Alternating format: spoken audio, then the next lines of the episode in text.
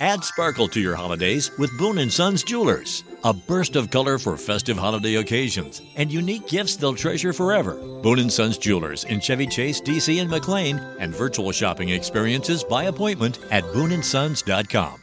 Este episodio llega a ustedes gracias a Huggies, Mostela y Purex Baby. Bienvenidos a Baby Time Podcast para nuevos padres y padres de nuevo.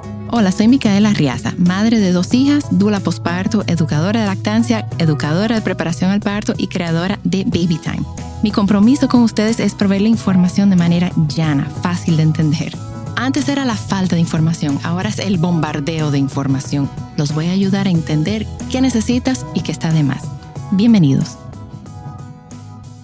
Estamos en el episodio 18 de Baby Time Podcast. Muchísimas gracias a todos por su apoyo, por escucharnos.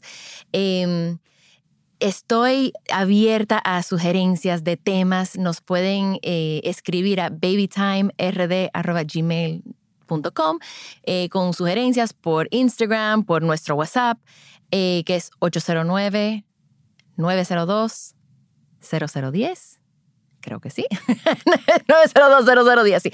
Eh, ese es nuestro WhatsApp y mándenos temas que ustedes, que, que les interesa o invitados que quisieran eh, que yo hable con ellos, porque esto es un podcast y un espacio para ustedes con información, como, como dice mi amiga Silvia Callado, para nuevos padres y para padres de nuevo porque a veces la primera vez o, en la, cuando somos primerizos, eh, muchas veces cometemos muchos errores, entonces tenemos como una, segunda oportunidad cuando somos padres de nuevo. Entonces, hoy, eh, el podcast de hoy va a ser un poco controversial porque hoy vamos a hablar del sueño. El sueño, el sueño es el cuco para nuevos padres. Y primero quiero empezar con mi historia de sueño con mis hijas con, y conmigo misma. Em, mi madre hizo colecho con nosotras. Nosotras somos cuatro hijas, eh, pero cuando ella hacía el colecho con nosotras, éramos, yo eh, soy la mayor, y luego nacieron eh, mis hermanas, que son mellizas, que no eran esperadas, eh, que son Gabriela y Francesca. Bueno, cuando yo me acuerdo dormir en cama con mi mamá y recuerdo que mi papá se compró una cama para él porque ya, imagínate, yo, las mellizas y mami, ya papi no cabía. Entonces mi papá puso siempre como que me dijo, y eso lo tenía como muy en mi subconsciencia, que se perdió como la cama matrimonial y que siempre tuviera cuidado con eso. Em, pero ¿qué pasa? Mi mamá, bueno, en ese momento vivíamos en Boston, mi mamá no tenía ayuda. Em, mi mamá, me acuerdo una historia que ella hace, que ella estaba, que ella se despertó y ella no vio a Gaby.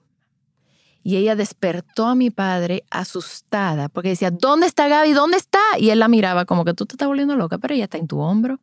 Mi mamá estaba tan, ella veía la cama y me veía a mí y a Francesca y la cuna, o sea, el Moisés, estaba vacía. Y ella no encontraba a Gaby, pero Gaby, la pobre estaba tan exhausta que Gaby estaba en su hombro. Pero a raíz de, de eso, y luego mis padres, 15 años después, se divorciaron, no, no, no necesariamente esa fue la razón, pero mi papá siempre me habló, del colecho y que no hiciera colecho con mis hijas porque eso es el espacio sagrado de la pareja, etcétera, etcétera. Y siempre había escuchado también que eso no se debe de hacer. Bueno, pues estoy, tengo, eh, nace nuestra hija Isabela y al tercer día mi querido esposo entra eh, a la habitación para informarme de que Isabela a los cinco días se va a ir para su habitación. Y como yo tenía la información eh, en mi subconsciencia em, de que eso afectó la relación de mis padres, hacer el colecho, yo estuve de acuerdo con que Isabela se fuera para su habitación. Isabela era una bebé lactada exclusivamente y cada vez que Isabela se despertaba, esta mujer que está aquí se despertaba cruzaba el pasillo, el pasillo, entraba a la habitación de Isabela, la tomaba en brazos, me sentaba en mi mecedora de lactar y la empezaba a lactar. Eh, Isabela hacía pupú, había que cambiarle el pañal, le cambiaba el pañal, eso la despertaba otra vez, la volvía a pegar. O sea, yo me acuerdo que había un CD de, de Baby Galileo, de eso de Baby Einstein, y yo lo ponía en, en repeat. Y cada vez que se devolvía el CD, suena como, sonaba como y solo. Y ya ese era como mi, mi termómetro, o sea, mi temporizador de que ya van 45 minutos. Van otros 45 minutos. Van otros 45 minutos. Eh, y yo estaba exhausta. E Isabela, de 2 de la mañana a 6 de la mañana, no se quedaba en la cuna. No dormía. Y a las 6 de la mañana yo no sé qué pasaba, que por fin se dormía. Eh, muchas veces yo terminaba, yo tenía la ayuda de mi mamá en ese momento, pero como yo quería ser super mamá, yo no le aceptaba la ayuda. Y yo me iba a una habitación de huésped, donde se está quedando mi mamá, y yo terminaba durmiéndome con Isabela a las 6 de la mañana. Así me pasé meses, hasta que contratamos una señora, una nana, después que se, como dice la inglés, que se me derritió la cara, o sea, me dio una parálisis eh, por el estrés. Mi esposo dijo, hay que traer a la nana y ya también a raíz de eso, que, que sufrí esa parálisis del síndrome de Bell, empecé a dar fórmula. Entonces, se le empezó a dar biberón, se empezó a dar fórmula y contraté a la nana. Y yo volví a dormir, porque la nana era la que se despertaba con Isabela. Eh, con mi segundo bebé, ya padre, madre de nuevo, yo aprendí sobre el colecho. Ni siquiera yo sabía lo que significaba ese término, o sea, colecho. Y realmente significa compartir el lecho. Puede ser cama o puede ser habitación. Es compartir el lecho con tu bebé. Con mi segunda hija, yo aprendí sobre los beneficios del colecho. Y yo quería lactar porque fracasé con la lactancia con mi primera hija. Y yo quería demostrar de que ya yo había aprendido cómo hacerlo correctamente. Y ya yo era educadora de preparación al parto y estaba en camino de ser, dula y, eh, encaminada en, ayuda, en ser educadora de lactancia. Y nace Miranda. En, en la clínica no vi a Isabela en la noche.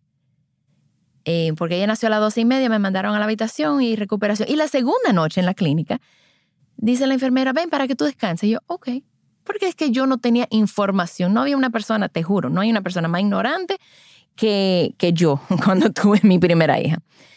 Bueno, pero con Miranda ya yo estaba, ya yo tenía otra información y mi esposo también. Entonces, al nacer Miranda, me la llevaron a los 45 minutos y nunca salió de mi, de mi habitación. Ven que no la vamos a llevar. No. Ven que para que tú descanses. No. Ven para bañarla. Que no. Esa niña no se fue y lactó desde el primer momento. Ya en la casa, yo le dije a mi esposo que íbamos a hacer yo le informé, ¿qué vamos a hacer con lecho? ¿Qué es eso? Que ella va a dormir con nosotros, porque yo no puedo estar parándome de una cama con la cesárea, lidiando con una recién nacida, lidiando con una que tiene tres años.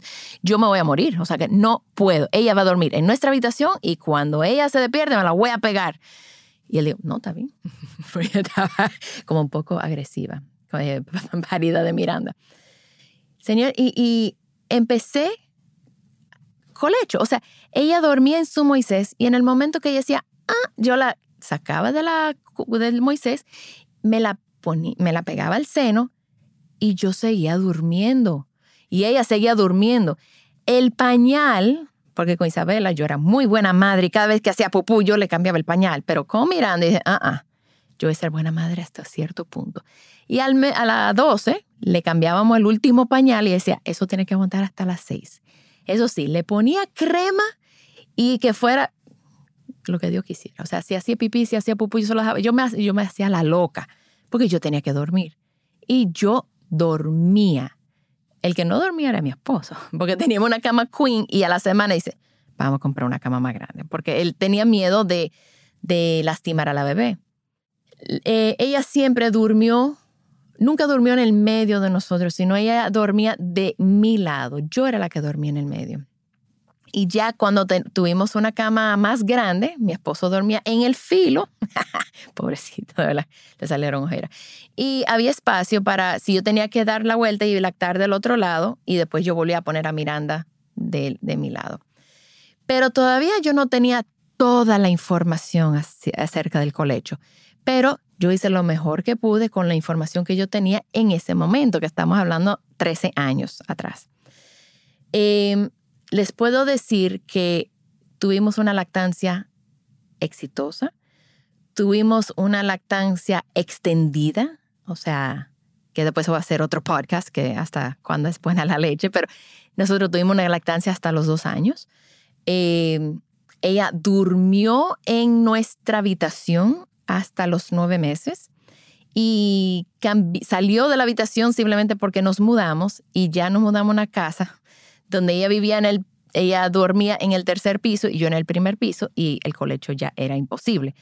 Pero ella, mientras tanto, ella sí, ella empezaba en su habitación, ya cuando estaba un poquitico más grande, después de los cuatro meses, eh, la nana dormía en la habitación con las niñas y ella simplemente cuando se despertaba me la llevaba a la cama y yo seguía durmiendo con ella. Yo no te puedo decir si era a las 12, a la 1, a la no sé a qué hora se despertaba, pero ahí nos quedábamos nosotras y, ya. Y el colecho siguió, eh, ya después no, cuando nos mudamos de la casa de los tres pisos, nos mudamos a un apartamento de un solo piso y Miranda regresó a hacer colecho conmigo. Eh, ella empezaba en su cama y no sé en qué momento ella llegaba a la mía. Incluso, eh, ya ella tendría ahí como dos años, tres años. Incluso yo trancaba la puerta de noche y ella amanecía a mi cama y yo decía, pero ¿cómo es que ella llega? Dice mi esposo, tú te levantas, ella toca la puerta, tú te levantas, le abres la puerta y se duermen. Y yo, ¿qué? Sonámbula totalmente. O sea, yo estaba en piloto automático. Pero llegó un punto donde ya ella se quedó en su habitación. Y no sé cuándo fue el último día. No sé la última vez que ella durmió conmigo. Pero sí te puedo decir que entre mis dos experiencias, una fue haciendo colecho y la otra no, haciendo colecho yo dormía. Entonces, ¿por qué la sociedad está tan, eh, está tan en contra que dormamos con nuestros bebés? Vamos a ver primero, si no hubiera sido por el colecho, acuérdense que nosotros, aunque somos más o menos, tenemos inteligencia, somos mamíferos. Básicamente somos mamíferos. Y ningún mamífero duerme lejos de su cría. Las yeguas duermen con sus potricos, los elefantes duermen con sus, con sus elefanticos, eh, los perros con sus cachorros, las perras con sus cachorros, y nosotras los primates, o sea, nosotros somos em, es una eh, de especie de contacto constante. Nuestra leche es una leche que se digiere rápidamente, es bajo en grasa, porque está así diseñado para nuestros bebés, porque nuestros bebés tienen que comer frecuentemente. Hay otros mamíferos de guarida que la madre, que tiene que salir a cazar, alimenta a su cría, tiene una leche muy eh, con un contenido alto en grasa y esos eh, bebés, esos eh, cachorritos o esos mamíferos bebés, los de guarida, cuando la madre no está, no hacen ruido, no defecan, no emitan ningún sonido porque podrían ser detectados por un depredador. Nuestra cría, igual que lo de los primates, no están supuestos estar separados de su madre. En ningún momento, bajo ninguna circunstancia. Ellos dependen de nosotros. Y el bebé humano es el bebé de todas las especies, eh, bueno, habría que compararlo quizá con el canguro, pero con todo con, es el que más inmaduro nace. Nosotros tenemos que completar una gestación externa con nuestros bebés, pero la sociedad espera que nuestros bebés sean independientes al momento que se le corta el cordón umbilical. Entonces, aquí lo que tenemos que cambiar el paradigma de cuáles son las expectativas de nuevos padres acerca del sueño de sus bebés. Eh, estuve hablando con, eh, yo trabajo mucho el sueño con, con, padres y hay muchas personas que me llaman y el bebé tiene un mes, un mes y medio, tres meses, cuatro meses y me dicen, Micaela, ¿cuándo nuestro bebé va a dormir? Eso es casi equivalente a preguntarme, ¿cuándo mi bebé va a caminar? O sea, o sea, a los cuatro meses, mi bebé ya no va a caminar o a las seis semanas, pero ya debería estar caminando. No. Caminar es una habilidad que depende de cada bebé y tu bebé va a llegar a ese momento, a ese hito. Igual que el sueño depende de cada bebé y cada bebé llega a ese sueño, entre comillas, de la noche entera cuando está listo. En el mundo occidental, y el tema del sueño es, está muy limitado al mundo occidental esta, esta obsesión de que el, ya, ay, mi bebé sí es bueno, mi bebé duerme mucho. No hay bebés malos. Los bebés buenos, el síndrome del bebé bueno, hay que, hay que borrarlo de nuestro vocabulario. El bebé es bebé y el bebé está haciendo exactamente lo que tiene que hacer. Lo que tenemos que cambiar nuestras expectativas somos nosotros y entender que la biología del bebé necesita el cuerpo de la mamá. El bebé necesita el cuerpo de la madre para que siga siendo su sistema de, su life support, su sistema de vida. O sea, estar en contacto con el cuerpo de la madre regula el ritmo cardíaco de tu bebé, regula la temperatura de tu bebé, regula la respiración de tu bebé. Tu bebé necesita poderse despertar. Tu bebé tiene... Yo me asustaría yo estaría en alerta si una madre me dice que al mes su bebé duerme la noche completa, porque puede haber un problema. O sea, el bebé está tan profundo que no se puede despertar. Existe el síndrome de muerte súbita. Entonces no se sabe cuál es la causa de la muerte súbita, pero sí sabemos que hay factores que aumentan su riesgo. Y esos factores son dormir boca abajo, número uno. Alimentarlo con fórmula, aumenta el síndrome de muerte súbita y dormir lejos de su madre em, y estar em, cerca de humo y estar sobrecalentado.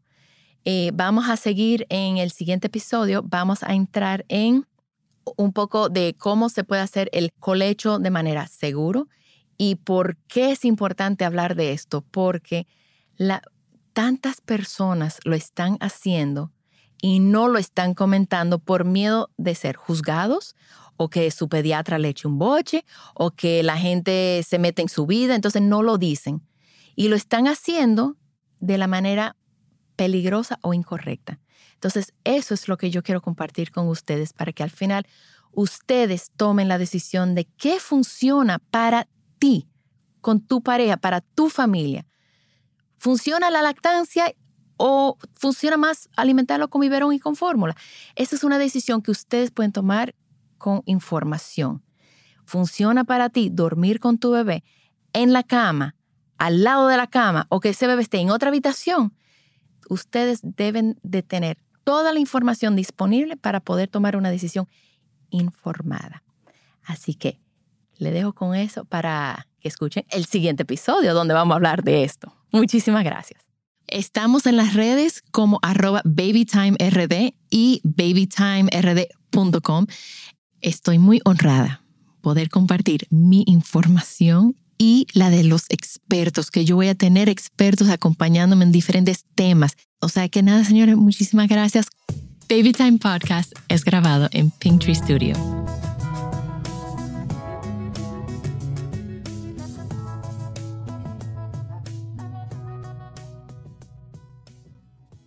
Looking for truly stunning jewelry this holiday season? Boone & Sons Jewelers is fully stocked with unique gifts they'll love in Chevy Chase, DC, and McLean, and virtual shopping experiences by appointment. Trusted by Washingtonians for over 70 years. BooneandSons.com.